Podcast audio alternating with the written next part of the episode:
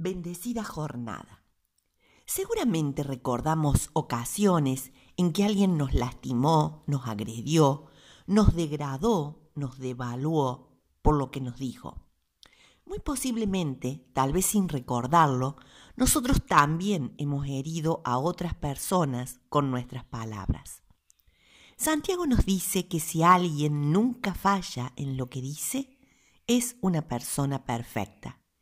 Y agrega que si logramos controlar lo que decimos, tendremos control de todo nuestro cuerpo.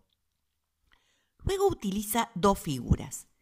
Un pequeño freno que se pone en la boca de un caballo, con lo cual se pueden dominar las fuerzas de este animal, darle dirección, hacer que nos obedezca y por otro lado, un pequeño timón de un barco que hace que la nave se dirija hacia donde el timonel desea.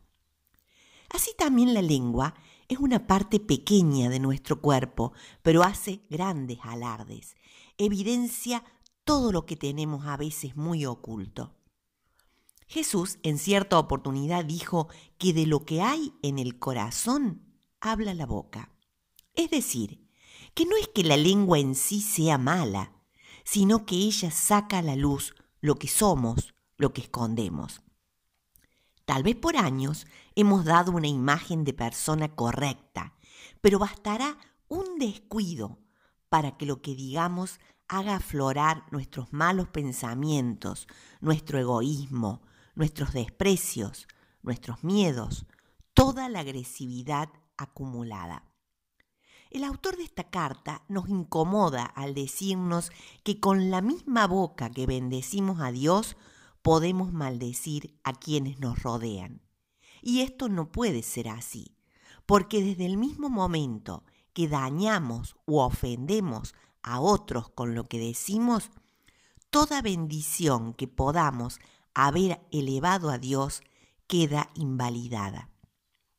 De alguna manera, lo que Santiago nos deja en claro es que nuestras palabras son el termómetro de nuestra vida interior. Todo lo que expresamos nos delata. Tampoco se trata que decidamos permanecer callados a fin de no equivocarnos. La palabra es un don que Dios nos ha regalado a los seres humanos y debemos usarla para bendecir a quienes nos rodean.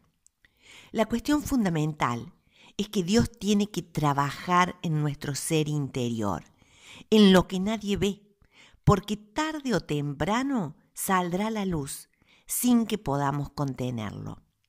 Para que nuestras palabras sean de bendición, debemos estar en auténtica paz interior, nutridos por la gracia de Dios. Que el Señor les bendiga.